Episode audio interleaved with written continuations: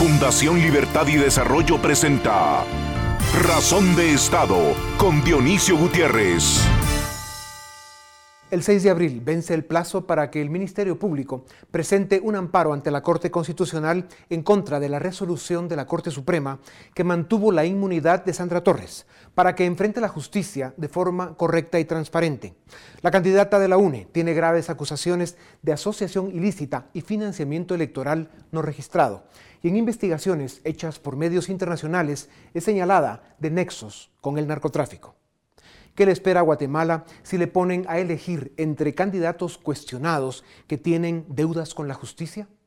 Los últimos tres gobiernos de Guatemala serán probablemente recordados como los peores de nuestra historia. La UNE, el Patriota y FCN son, con otros grupos del pasado y del presente, artífices, cómplices y promotores de eso que conocemos como la captura del Estado con la consecuente devastación social, política y económica que tiene atrapada a Guatemala en la pobreza y el subdesarrollo. La razón de ser de estos grupos son la corrupción y la impunidad, la criminalización de la política, el control de la justicia y la malversación del presupuesto nacional. Su objetivo es el poder, su herramienta es la política, su pretexto es la mentira. Para ellos, la democracia y las libertades civiles son un obstáculo y el Estado de Derecho una ficción. La gente olvida que cuando Sandra Torres gobernó, quebrantó el sistema democrático, puso la justicia a su servicio y solo la Corte Constitucional de 2011 la paró para evitar que aquel fraude de ley quedara impune. Intentó desmantelar la libertad de expresión y a través de programas clientelares, fraudes y amenazas manoseó el sistema electoral. La gente olvida que cuando Sandra Torres gobernó, la pobreza subió de 51 a casi 54% y se abusó del déficit fiscal y la deuda pública para su plan político. Al final de su gobierno entregaron la infraestructura destruida y las instituciones de la democracia desmanteladas y preparadas para dar servicio a un proyecto populista y autoritario que en aquel momento no pudo ser. Sus formas y sus planes no han cambiado mucho. En este nuevo intento por regresar al poder, manipularon los cambios que fueron parciales y defectuosos a la ley electoral y a través de su control en ciertas cortes está practicando a manos llenas la impunidad y descalificando a sus adversarios. La forma en que se practica la política y la mayoría de los políticos han provocado que el ciudadano deje de creer en la democracia estos grupos ejercen la política con frivolidad y oportunismo, con prácticas deshonestas y muchas veces abiertamente delictivas. Socavan los valores, engañan al votante desinformado y pasan encima de cualquiera por alcanzar el poder. Países como Venezuela o Nicaragua hoy sufren las consecuencias de abandonar la política y permitir que una marea criminal destruya las entrañas de su Estado, asesine el corazón de su democracia, que es la libertad, y asfixie la paz para su convivencia. Guatemala tiene todos los síntomas y las posibilidades de consolidarse como un Estado criminal y poner en peligro la libertad y el futuro de su gente. Hoy, una vez más, la justicia tiene una oportunidad de brillar, de darse su lugar, de darse a respetar. Evitemos que la historia de Guatemala sea triste. Evitemos escribir una historia de momentos y oportunidades perdidas. Por eso, cabe preguntar, ¿dónde están la dignidad de la nación, el honor del ciudadano y el valor de la sociedad? Quienes me conocen saben que no callo ante el poder y que denuncio su corrupción y sus atropellos. Digo las cosas como creo que son, subjetivas, pero me baso en hechos. Y es mi opinión personal. Mi nombre es Dionisio Gutiérrez y esto es Razón de Estado. A continuación, el documental En Razón de Estado.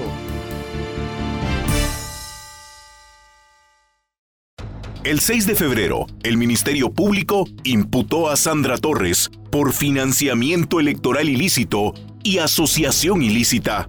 Acusación esta última, por la que hay detención inmediata.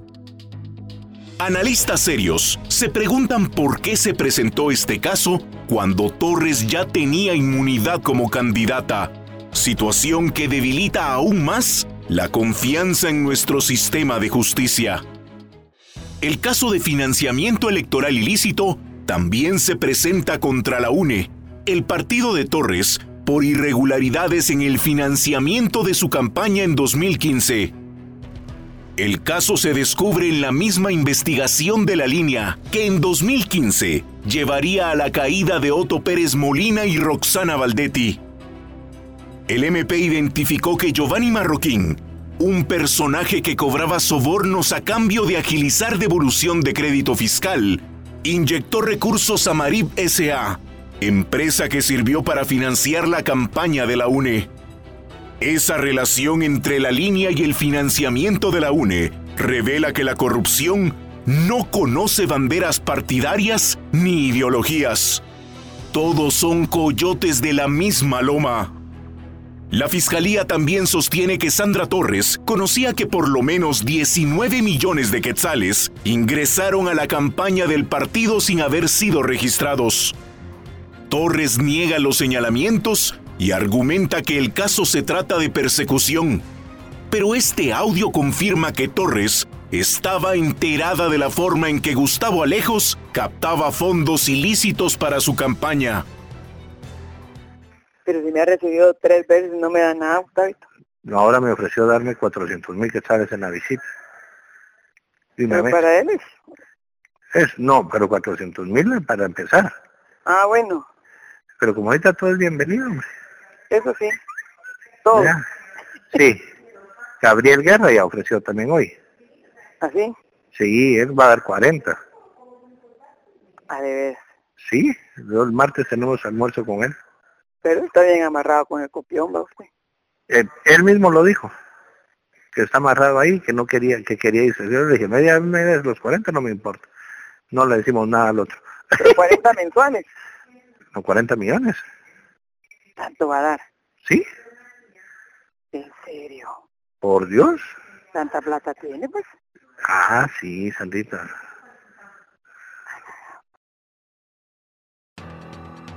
Esta no es la primera vez que surgen señalamientos por el origen de los recursos del Partido UNE.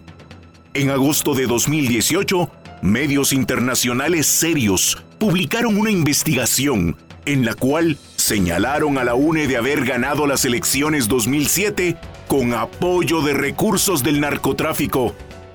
La publicación relata que, en el 2007, carteles mexicanos aportaron 11 millones de dólares a la campaña de la UNE a través de Obdulio Solórzano, uno de los hombres más cercanos a Álvaro Colón y Sandra Torres, quien sería nombrado director de Fonapaz, institución que utilizó Torres para implementar sus corruptos programas clientelares.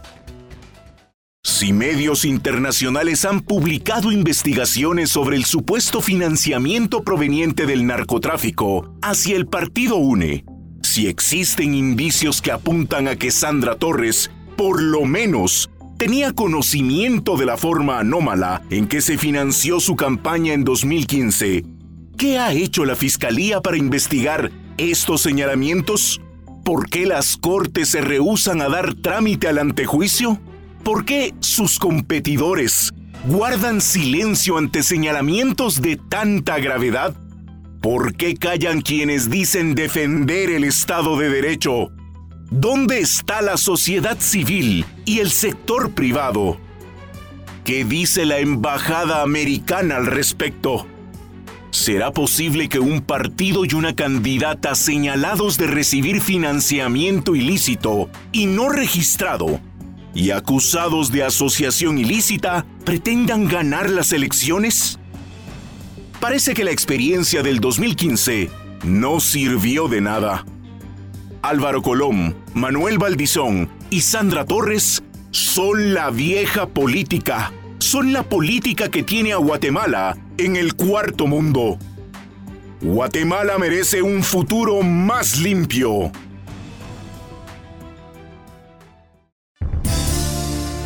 A continuación, una entrevista exclusiva en Razón de Estado.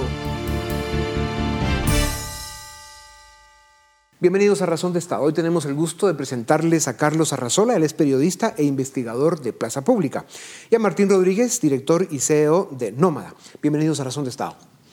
Cuando las elecciones en cualquier nación del mundo civilizada debieran verse con ilusión, con entusiasmo y como una gran oportunidad, en Guatemala casi se sienten como una amenaza. Eh, hay algunos proyectos que dan escalofríos, por decirlo menos. Eh, el tema que queremos tratar con ustedes hoy, gracias por acompañarnos, eh, tiene que ver con la candidatura de Sandra Torres, candidata de la UNE, y con el hecho de que el 6 de abril ya dentro de muy pocos días, vence el plazo que tiene el Ministerio Público y o la CICIG eh, para que presenten un amparo ante la Corte de Constitucionalidad en contra de la resolución que eh, sacara la Corte Suprema de Justicia para rechazar el antejuicio a Sandra Torres. O sea, el, hecho de que se haya presentado el caso en su contra eh, horas antes o un día y pico antes de, un día después de que ella ya tenía inmunidad, pues digamos no permitió el que se le siguiera un proceso por acusaciones muy graves. Eh, financiamiento electoral ilícito, asociación ilícita, e, entre otros señalamientos que tiene que son muy serios. El hecho de iniciar una presidencia, si en dado caso ella llegara a ganar, aunque hay veintitantos candidatos y el que más tiene, pues digamos, está un poco alrededor del 15%, lo cual Aquí no hay nada escrito todavía, pero si ella llegara a ganar, inicia su presidencia fracturada, cuestionada, eh, probablemente ya con procesos de antejuicio, lo cual eh, mete al país en esa permanente crisis profunda que no necesitamos. Eh, Martín, ¿cuál es tu opinión sobre este tema? Y, sabemos que, que, no eres muy querido por esta señora, que además dicen que, que, que, sabe muy bien guardar los rencores para después vengarse. La historia medio lo confirma, pero en todo caso, tu independencia y tu valor para decir las cosas en las que crees y las cosas que sientes, pues te hacen ser un periodista respetable y respetado. Pues muchas gracias Dionisio por la, por la invitación y, y la introducción tan generosa.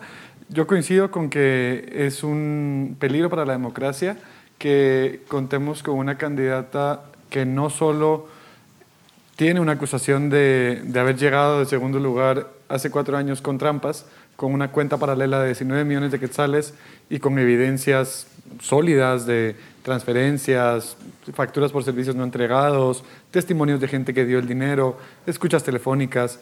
O sea, es una acusación muy sólida y, y solo porque me parece a mí que los magistrados de la Corte Suprema de Justicia están intentando ganar una reelección y quedando bien con ella, es que eh, le dieron esta protección ¿Será posible que esa sea la razón? A mí me parece que es eh, una de las, de las que puede tener más sustento, pero sobre todo hay un punto muy importante que mencionabas, que fue presentada la acusación por el Ministerio Público y la CICIG un día después de que ella tuviera inmunidad como candidata, cuando hay tres fuentes que me confirman que la CICIG y, y la FESI tenían lista esa investigación desde noviembre y la fiscal Consuelo Porras decidió retrasarla y retrasarla y retrasarla hasta casualmente un día después. ¿Será también eh, por estas mismas razones el hecho de que tanto el Ministerio Público como la CICIG no han presentado ese amparo ante la Corte de Constitucionalidad? Pues me parece muy preocupante que, que el Ministerio Público y la CICIG no hayan presentado el amparo, porque si bien la CICIG por cortesía ha esperado siempre al Ministerio Público para presentar los casos y nunca ha tenido trabas desde el 2000 10 más o menos eh, para presentar casos. Me parece que si en, este, eh, en esta ocasión la fiscal Consuelo Porras decide seguir protegiendo a Sandra Torres, que la CICIG debería presentar ella sola el amparo ante la CC, como lo ha hecho en otras ocasiones. Claro, en todo caso, si no fuera así, es la óptica que se está dando, lo cual es muy delicado para el Estado de Derecho de Guatemala.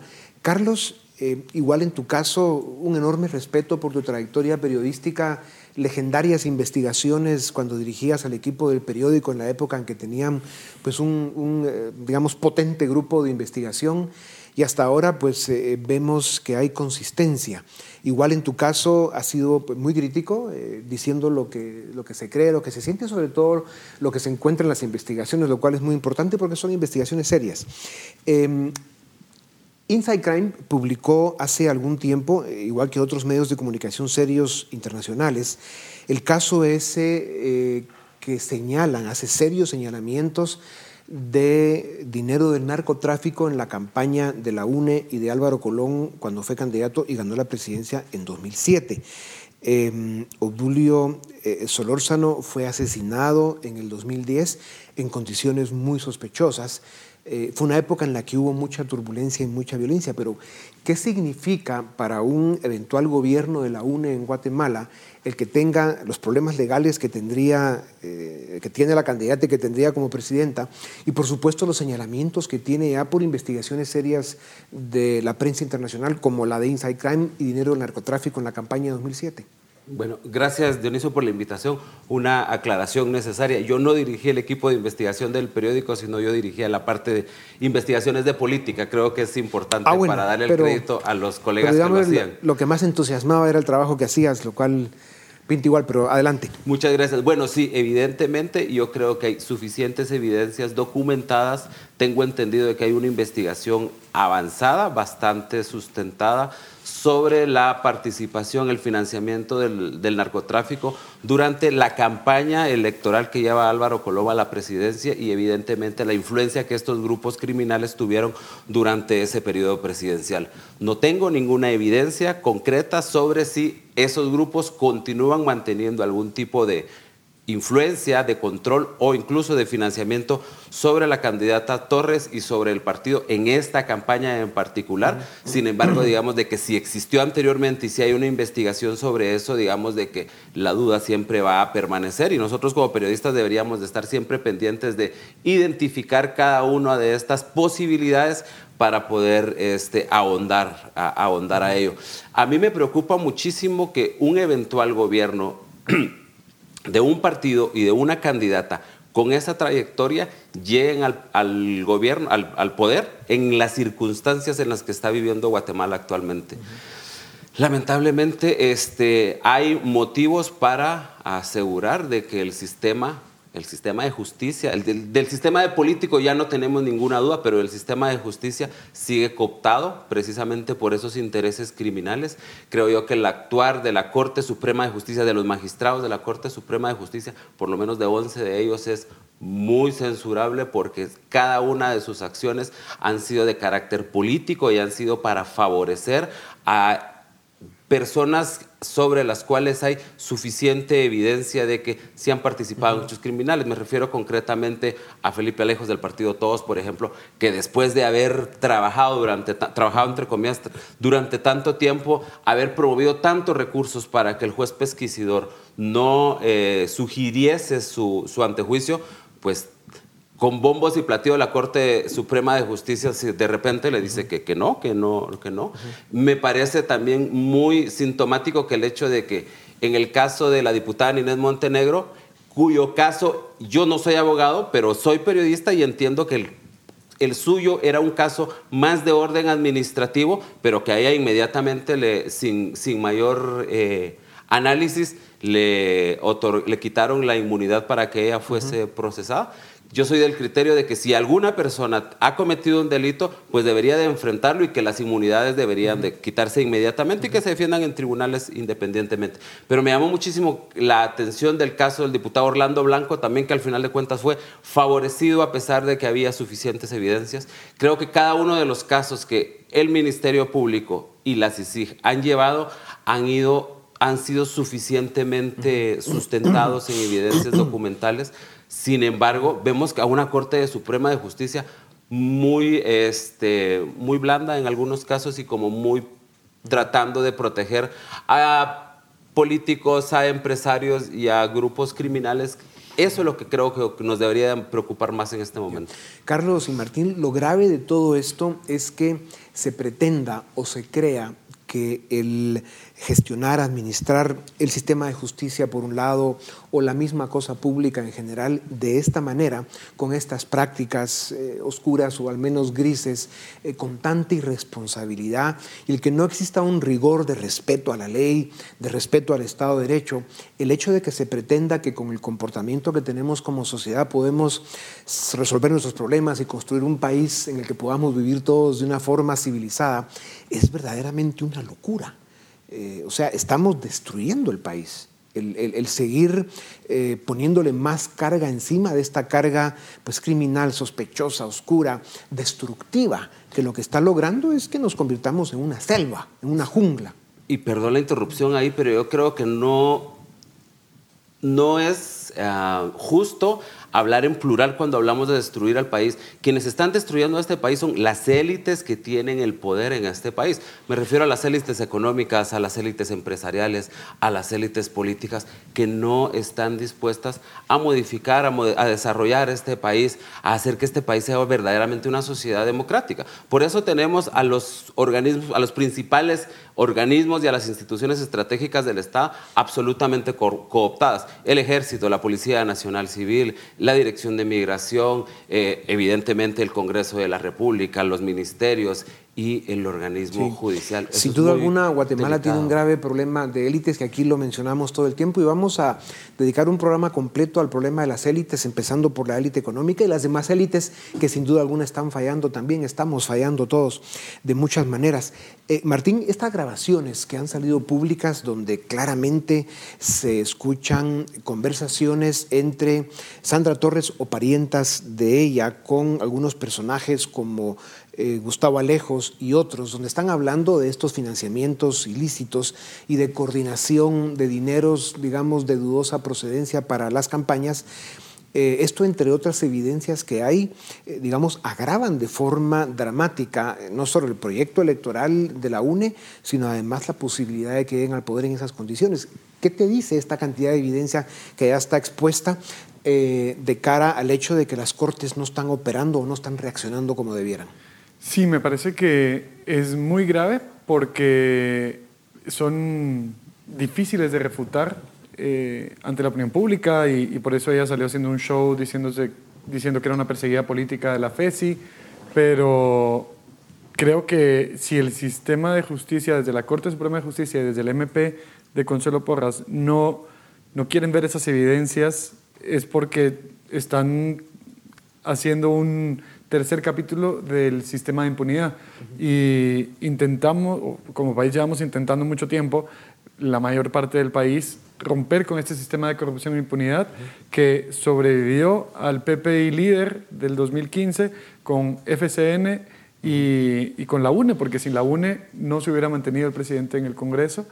Eh, y ahora si llegara a haber un tercer gobierno eh, en fila con, con esta agenda de, de, construir un sistema de impunidad, va a ser mucho más difícil después poder quitárselo para devolverlo a la democracia. No, la devastación que puede venir al país es eh, sin límites, ¿verdad? Probablemente algo que no hemos imaginado nunca. Y, y, sobre todo, perdón, porque hay una pericia aprendida de, de la UNE después de 12 años eh, estando cerca del poder, porque ya no solo sería un control del Ejecutivo, sino además es una subordinación desde el Ministerio Público, tendrían la bancada probablemente más grande en el Congreso y con más experiencia, tendrían injerencia en escoger a la Corte Suprema de Justicia, el año entrante tendrían también injerencia para la Corte de Constitucionalidad, o sea, la receta para un gobierno absolutamente autoritario está siguiéndose paso por paso, o sea, de, de la del contraataque para evitar una justicia independiente y un ministerio público independiente, pasaríamos a, un Estado absolutamente autoritario. Sí. El mensaje que da em, el gobierno de Estados Unidos con el haber retirado las visas a, a 150 personajes guatemaltecos, publicaron un nombre que fue el de la señora Blanca Stalin y miembros de su familia. Eh, ¿Cómo ven ustedes ese mensaje? Se sabe que hay una relación entre esta señora Stalin y el juez que emitió la orden de captura contra Tel Maldana. ¿Es un mensaje del gobierno de Estados Unidos de que eh, el sistema de justicia debe, digamos, cuidar mejor sus acciones, eh, demostrar más independencia y rigurosidad en sus veredictos? Sí, creo que eso es un punto muy importante porque antes conversábamos sobre qué explicaba esta genuflexión de la Corte Suprema con Sandra Torres al, protegerla. Y es por una parte la, reelección de octubre, que tiene que decir el Congreso, pero hay otro punto importante y es el resentimiento a partir de la persecución de la CICIG y el MP contra personajes como Blanca Stalin, contra personajes como los otros magistrados más poderosos que habían nombrado el PP y líder, y ese resentimiento les hace detestar todo lo que venga de la CICIG. Creo que la, acción de Estados Unidos es importantísima porque les manda un mensaje a todos los jueces eh, aliados de este sistema de corrupción e impunidad. Naturalmente hubiéramos querido que, que acciones como esta vinieran desde antes que se envalentonaran tanto los del, los del sistema de corrupción e impunidad y, y llegaran a, a, por ejemplo, un juez como el señor Víctor Cruz, no solo aplazar la audiencia de Blanca Stalin para ver si la regresa a prisión o la mantiene en su casa, diciendo que tenía demasiado trabajo, sino que ahora apresura otra audiencia para vengarse de una opositora política como Tel Maldana y declarar en reserva un caso y después hacer una orden de captura. Entonces, creo que es muy, o sea, que le acierta a Estados Unidos con, con esta decisión y ojalá que, que hiciera públicos los otros 150, 149 nombres. Y que sume unos 3.000 más porque hace falta. Nos quedan dos minutos y medio, pero me gustaría que comentáramos eh, estos primeros días de campaña. Eh, son condiciones atípicas, 90 días de campaña, la mayoría de candidatos casi o totalmente desconocidos. Lo que ya estamos viendo es, son esas ofertas fantasiosas, populistas en muchos casos, donde eh, muchos de los candidatos ya están ofreciendo cosas que saben que no van a cumplir, empezando por la candidata de la UNE, ¿verdad? Eh, una, demagogia y una irresponsabilidad que ofenden. Y, esto pues se ve en muchos de los candidatos. Además de que también hay otros candidatos, digamos, muy cuestionables desde el punto de vista ético y que incluso tienen situaciones legales complicadas. Eh, por eso es que no se pueden ver estas elecciones como una oportunidad. Carlos. Quisiera retomar nada más para, para tomar el tema de la, de la campaña electoral, uh -huh. lo de la participación de los Estados Unidos. Sí. Yo creo que es sumamente doloroso para este país que tenga que ser un gobierno extranjero el que venga a poner orden en determinados momentos. Sin embargo, también creo que es un mal necesario en este momento. Uh -huh. Solo Estados Unidos, el poder de los Estados Unidos puede de alguna manera este, uh -huh. debilitar las posiciones de estos grupos de mafiosos. Creo que ese, esa notificación que se dio ayer cuando designan a Blanca Stalin y sus dos hijos desde el Departamento de Estado es un mensaje directo a esta Corte Suprema de Justicia para que actúe de acuerdo apegada a la ley, porque lo que está en juego no es solo las elecciones presidenciales, sí. lo que está en juego es la continuación, en el, lo que resta este año es la continuación de ese aparataje sí. de corrupción claro. dentro del Estado. Pues lamentablemente estas alegres elecciones pueden convertirse en una tragedia más para Guatemala porque las condiciones están dadas. Nos quedan 20 segundos. No, solo para abonar en lo que dice Carlos, creo que Estados Unidos es importante que participe porque participó en la desestabilización del balance de poder que había. Uh -huh. O sea, había un empuje hacia tratar de limpiar el Estado con errores y con aciertos, pero para tratar el Estado de limpiarlo y de repente empezó a haber injerencia desde el Senado de Estados Unidos, desde la Casa Blanca y envalentonaron al lado contrario y entonces qué bueno que ahora reaccionen y participen. Claro. Lo que es, eh, sin duda, es de que con ustedes hay, hay, hay, temas para que hablemos unas dos horas, pero lamentablemente se nos acabó el tiempo. Muchas gracias. Con gracias. ustedes seguimos en Razón de Estado para seguir discutiendo sobre estos delicados temas que estamos enfrentando como nación de cara al proceso electoral. Volvemos en un momento. A continuación, el debate en Razón de Estado. Bienvenidos al debate de esta noche. Hoy tenemos a tres analistas para discutir sobre los casos que se han presentado en contra de Sandra Torres. Tenemos en primer lugar a Paola Hurtado, periodista y profesora universitaria, Elvin Díaz, director ejecutivo de, del Instituto, o, o mejor digo las siglas, ICCPG, y Filip Chicola, director del área política de Fundación Libertad y Desarrollo. Muchas gracias por estar esta noche en Razón de Estado.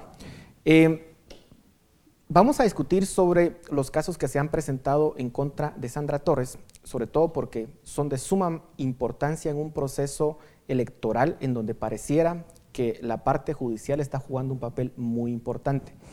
Quisiera iniciar preguntándoles, las evidencias que se han presentado en el caso de Sandra Torres, pareciera que se tienen testimonios, que se tienen movimientos de cuentas bancarias, que se tienen documentos, y aún así la Corte Suprema de Justicia decidió ampararla, no quitarle la humanidad. ¿Cómo podemos interpretar eso? Paola, empezamos contigo.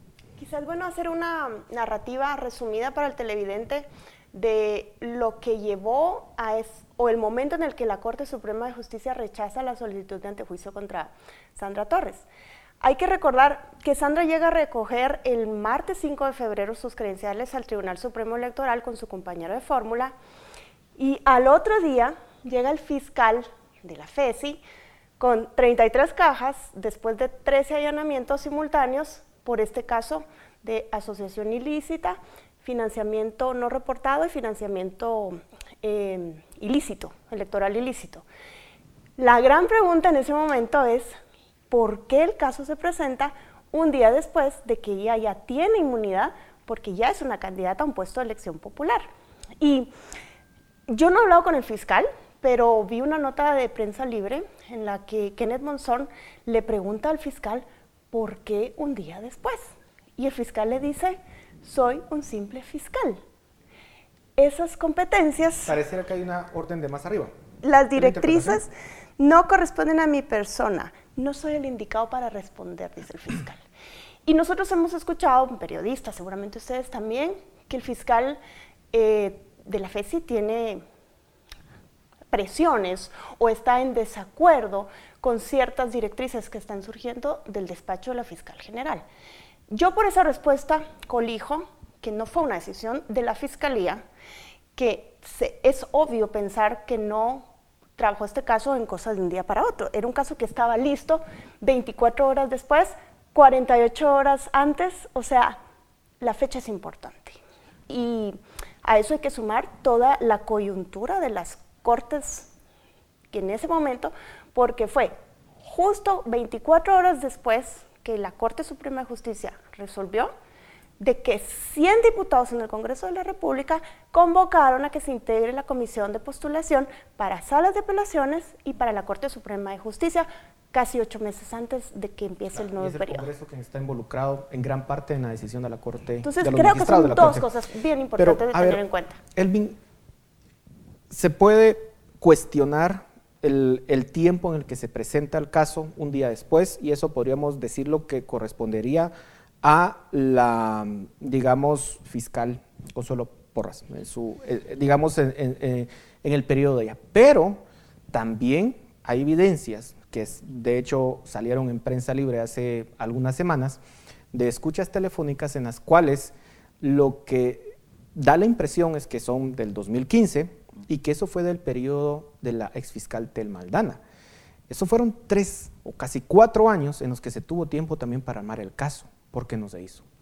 Yo creo que sí es una decisión no del, del jefe de, de la Fiscalía contra la Impunidad en Guatemala, que es Juan Francisco, sino es una decisión exclusivamente de la Fiscal General.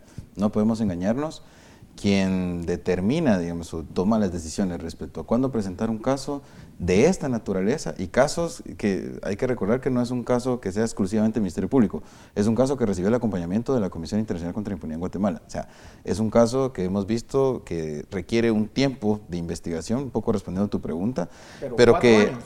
Obvio, pero y puede llevar a eso, porque los demás casos también han llevado un tiempo considerable. El, gran asunto aquí, para mí, digamos, que hay que poner sobre la mesa es lo que decía Paola, ¿por qué presentarlo 24 horas después de que una vez ya está inscrita o sea, es de conocimiento público que ya tiene las credenciales para eh, la candidata? Entonces, en este caso, eh, eso es lo que genera mucha suspicacia. Un caso de esta naturaleza debió haber estado armado hasta tres meses antes. Entonces, prácticamente lo que genera muchas dudas es por qué esa línea o esa decisión de la fiscal general de presentarlo después. Y eso es algo que sí sería bueno que se, lo se deba responder por parte de la fiscal general. Yo no, y es algo sano, es algo de, de- de la transparencia y rendición de cuentas que están sujetos los ministerios públicos en toda la región. ¿Tendría que responder también la exfiscal Tel Maldana, por ejemplo? Podría responder también. Yo creo que ahí, en ese caso, eh, habría que pensar de que es un trabajo de investigación de varios años. El asunto es que la decisión de presentarlo fue ya en esta administración. Y entonces, ¿por qué presentarlo 24 horas después de que una vez ya tenía las credenciales? Esa es la gran duda. Yo no le vería tanto problema al trabajo de investigación que te puede llevar, digamos, armar un caso de esta naturaleza. El asunto es por qué, digamos, presentarlo en este tiempo. Esa es la gran duda. Pero Paul, yo creo que Tel Maldana no es una persona, aunque ella era la jefa de ese proceso, ella ahorita ya es una contendiente o futura contendiente de Sandra Torres. Creo que ella no debería pronunciarse sobre este caso. Bueno, pero fue sobre su administración y que una el- decisión que Pero creo que es el jefe de la tomado. FESI en este caso y la nueva fiscal porque ella ya no tiene la autoridad para responder sobre un caso en el que a ella le, fa- le favorece. Philip, ¿el caso se cierra con la decisión de la Corte Suprema de Justicia o hay camino todavía por recorrer. No, eh, el Ministerio Público puede presentar todavía una, bueno, una acción de amparo ante la Corte de Constitucionalidad. Entiendo que el plazo vence principios de abril, si no estoy mal, como el 5 o 6 de abril. Habrá que ver si la decisión, porque esa es una decisión de persecución penal, es eh, presentar la acción de amparo o no. Pero yo quería hacer mención al último punto, porque también necesitamos tener más elementos de contexto, porque si no estamos elucubrando. El caso que lleva a descubrir el financiamiento ilícito de la UNE es el caso negocia, eh, traficantes de influencias, que es el de Felipe Alejos. Ese se presenta el 29 de enero del 2018 y ese día se dan los allanamientos a la empresa Ingeniería Integral SA, que es propiedad o está registrada a nombre del hijo de Giovanni Marroquín, que es un operador que aparece en el caso La Línea, en el caso Aceros de Guatemala, en el caso Evolución de Crédito Fiscal. Es hasta ese allanamiento, finales de enero de 2018, que se descubre que esa empresa que captaba sobornos para personajes de SAT le inyectaba recursos a otra empresa que se llama MariBCA, que fue utilizada para financiar campañas de la UNE. Entonces, realmente no es que la investigación haya empezado en 2015. El vínculo que amarra toda esa estructura de corrupción en SAT con la UNE se descubre hasta enero de 2018. Entonces habrá que después ver, bueno, cuánto tiempo tarda procesar una, la información de allanamientos, cuánto tiempo tarda hacer el análisis financiero. Yo creo que es importante, digamos, circunscribir el periodo. y luego... Perdón, ahí, las, la escucha que se tiene de Sandra Torres es del 2015. no, no se pudo en base a esa, a esa excusa, a, esa escucha, perdón, haber iniciado un proceso porque se mencionan nombres, montos. No se tuvo que haber sido más Pero es que si no viene después la, la, crítica que dicen que las escuchas en sí mismas no valen, efectivamente. Si no hay documentación de soporte que permita construir algo más allá de lo que dice la escucha, no me sirve de nada. Es lo que se ha visto en tantos casos. Por ejemplo, en la línea tenías a los vistas de aduana hablando del número de DUA tal que le están haciendo tal favor y le están cobrando tanto. Para que esa escucha tenga validez, yo tengo que ir a corroborarlo con información documental. La escucha en sí misma solo me genera un indicio. Y entonces, ¿qué pasa? Yo puedo tener escuchas de media Guatemala, que probablemente las hay, pero hasta que no haya información de soporte de cómo esas escuchas se convirtieron en algo más que efectivamente pueda constituir delito, la escucha no se puede operar judicialmente. Hoy en día se tienen evidencias más allá de, simplemente escuchas telefónicas. Elvin, retorno a la pregunta. Eh, Philip mencionaba que el plazo para presentar, digamos, una impugnación o un recurso legal es el 6 de abril. Eso es en pocos días. Es el otro sábado, no este, sino el otro. ¿Cómo se podría interpretar si el Ministerio Público no presenta una acción legal que pueda revertir este proceso? Bueno, la verdad sería una decisión muy cuestionable que la fiscal no presente la acción de amparo. Yo creo que en la línea que se ha visto de continuar con la investigación de este tipo de casos, ese amparo de, hecho ya debió haberse presentado. Eh, eso en primer lado. Y en segundo, porque también hay que recordar, y esto es algo que se nos olvida, la naturaleza del antejuicio. La naturaleza del antejuicio es por hoy que esta candidata goza, digamos, de ese derecho porque está inscrita para participar en el proceso electoral. ¿Sí? Entonces, la, razón es, para levantar la, inmunidad y que sea sometida a una investigación. O sea, el Ministerio Público no está diciendo que la va a condenar o la va a procesar inmediatamente, suceda eso. Por eso también es cuestionable la decisión de la Corte Suprema de Justicia de no llevar el de, no darle trámite al antejuicio porque era prácticamente eh, evitar una crítica que es la que le, que le ha caído, digamos, a la misma Corte en una decisión muy cuestionada. Porque el antejuicio solamente es para eh, analizar si existen elementos para que una persona pueda enfrentar un proceso penal. Entonces, aquí también deja mucho que desear, digamos, la decisión de la Corte Suprema y por lo mismo esa resolución debe ser eh, impugnada. Bueno, en este caso, el único que, que, podría atacar la resolución es una acción de amparo, que creo yo que ya debe presentarse por parte del Ministerio Público, debe seguir la misma línea de trabajo y sobre todo porque el Ministerio Público, si formula un caso de esta naturaleza en pleno proceso electoral, con todas las críticas que se ha dado de los tiempos, la forma, lo más coherente es que sigan la línea de continuar con la investigación algunos pudiesen cuestionar que se esté llevando un caso penal en pleno proceso electoral. Y lo que se dice es que se está mezclando temas judiciales con temas electorales. Y sugieren incluso que todos estos temas legales sean dejados por, una, por un lado y que sean las urnas las que decidan. Paola, ¿qué decir de este razonamiento? Es que Paola es bien sano para para nuestra democracia, o no sé si sano, pero dice mucho de nuestro sistema democrático que las candidatas punteras en intención de voto son mujeres. Me parece que aunque las tres tengan problemas legales y dos candidaturas estén todavía en la cuerda floja, hay algo positivo ahí. Pero no por eso y porque en las urnas es donde se decide, se van a saltar procedimientos o se van a aplicar criterios ambiguos o arbitrarios para un caso o en otro. O sea, ¿por qué la celeridad de mm, abrirle un proceso a una candidata cuando el TSE todavía no la había inscrito y de ordenar su orden de captura versus a presentar un antejuicio contra una que ya había recibido sus credenciales. Ahí hay ambigüedad en criterios digamos, eh, por parte del Ministerio Público. Sobre tu pregunta, no, los procesos legales no se pueden dejar a un lado porque precisamente son los que garantizan que en las urnas sean elegibles personas que son aptas para optar a puestos de elección popular. Pero hay una cosa bien importante, no estamos hablando solo de la candidatura de Sandra Torres, que es la visible y la más importante para los electores. Aquí estamos hablando de la UNE como partido y de las cortes con sus magistrados buscando la reelección y los candidatos buscando su reelección. Y retomo lo que te decía en mi respuesta anterior. No es casualidad, señores, que la bancada FCN con la UNE, con aliados, el 26 de febrero hayan abierto una convocatoria a que se integre la comisión de postulación para magistrados de apelaciones y de Corte Suprema de Justicia siete meses y medio antes de que asuman. La ley dice que debe ser cuatro meses mínimo. ¿Por qué se adelantaron?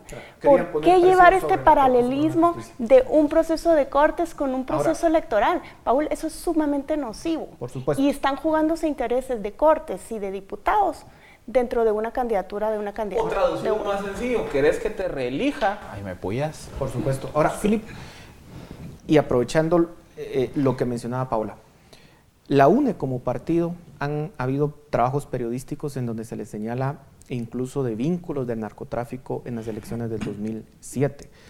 Eso es grave porque pudiéramos incluso pensar que ante una eventual, digamos, victoria de la candidata Sandra Torres, pudiéramos imaginar incluso un escenario como el de Ernesto Samper en Colombia, donde se le básicamente se le cuestiona directamente desde Estados Unidos y la comunidad internacional por los vínculos estrechos que se tenían. Ha sido difícil probar eso en nuestro sistema de justicia. ¿Cómo lo ves? Una pregunta para hacerle al MP. Si efectivamente está investigando el a ver, la investigación de Inside Crime, que es específicamente la, la que menciona los vínculos de dinero en narcotráfico en la UNE, salió, si no estoy mal, agosto de 2018. la pregunta del millón es si la Fiscalía de agosto de 2018 para acá ha procedido a verificar y a investigar algunos de los señalamientos que se hacen en ese artículo, como por ejemplo que el partido UNE recibió en el año 2007 11.5 millones de dólares proveniente de grupos de, carteles de la droga, entre ellos los Zetas, Otoniel Turcios, eh, Lorenzana, y que fue, digamos, el recaudador, que esa figura siempre aparece en todos lados, fue Obdulio Solórzano. Entonces la pregunta es, bueno, ¿esa investigación periodística se ha convertido en algo más? Y hay precedentes de que eso ha ocurrido. Por ejemplo, el caso Patrullas eh, surge precisamente de una investigación que realizaron en la revista Contrapoder hace varios años. O sea, no es, no es atípico que cuando un medio presenta una investigación bien documentada, la fiscalía la tome y diga, bueno, voy a verificar estos indicios que se me presentan aquí. Entonces, Creo que es algo que hay que preguntar a la fiscalía dónde está, qué está avanzando y si lo quieren hacer, ¿verdad? Porque esa es la duda que creo que todos están planteando aquí. Ahora, no es poca cosa 19.5 millones no reportados. La campaña de la UNE, según ellos, costó 48 millones de quetzales en el 2015. O sea, es casi la mitad. Es dinero o ilícito o no reportado que promovió de forma ilegal a una candidata. Entonces, ahí, digamos, eh, eh, no es poca cosa. A Ninés Montenegro le quitaron su inmunidad por financiamiento electoral lícito por una suma bastante menor y tampoco hay, hay una igualdad de trato. O sea, ¿por qué Sandra Torres está siendo tan apoyada? Y repito, es porque aquí se están jugando reelecciones, magistrados y diputados detrás de una candidatura que está empujándolos. No, de hecho, sería que agregar que no solo, no solo se declaró sin lugar el antejuicio a, la candidata senadora, sino también a los otros seis diputados que se les presentó también en ese momento. Que recordemos, este pacto que está hablando Paola de que el Congreso elige a las Cortes y sale la convocatoria es lo que genera mucha, mucha duda. Por eso lo más sano yo insisto en eso, es en, honor, digamos, a la averiguación de la verdad, que es uno de los fines del proceso, en que estas personas sean sometidas a investigación. Y eso solamente es que el Ministerio Público ahora impugne esta resolución mediante una acción de amparo y así poder tener certeza de que podamos caminar hacia, digamos, a ese fin. Y luego yo agrego una, una variable más. Yo miro también un excesivo silencio de actores de la sociedad guatemalteca respecto de este caso. Por ejemplo, en 2015 el sector privado era muy activo en pedir que se investigara el financiamiento ilícito de partidos políticos. Sociedad civil, organizaciones de sociedad civil, siempre fueron muy agresivas en cuanto a pedir y demandar que se identificara si existía vinculación entre dinero del narcotráfico y las campañas electorales. Aquí ya tenemos un caso de antejuicio que apunta a una, a una fuente de dinero ilícito. Tenemos unas transcripciones que se han conocido en diferentes medios que apuntan a que la candidata Sandra Torres conocía que se estaba recaudando dinero para la campaña sin registrarse. Y tenemos una investigación de Inside Crime que específicamente habla de vinculación de dinero del narcotráfico con el partido. Y a su ex compañero de fórmula prófugo. A su ex compañero de fórmula prófugo. Y nadie está haciendo nada, nadie está diciendo nada. Por ejemplo, yo no miro esa, no nos estamos eh, esa proactividad de decir, investiguen. Porque miren, hay a ver, las abuelitas dirían cuando el río suena es porque piedras lleva. Y hay tres fuentes de información que señalan dinero no registrado, dinero producto de corrupción o dinero de narcotráfico. Y yo miro, digamos, un silencio muy marcado entre los actores relevantes del país en este caso Y ese silencio, se nos ha terminado el tiempo, ese silencio nos puede causar un terrible daño a nuestra democracia y sin duda alguna tenemos que discutirlo abiertamente. De eso se trata la democracia y construir una auténtica república. Y ojalá los entes encargados, el Ministerio Público, la Corte de Constitucionalidad, que eventualmente pueda conocer esto y las autoridades, pues, en pro y en beneficio de toda la ciudadanía, puedan actuar en apego a ley, que es lo, que, lo único que se puede pedir. Gracias por sus contribuciones, gracias a ustedes por su atención. Nos vemos la próxima semana. Razón de Estado con Dionisio Gutiérrez es una producción de Fundación Libertad y Desarrollo.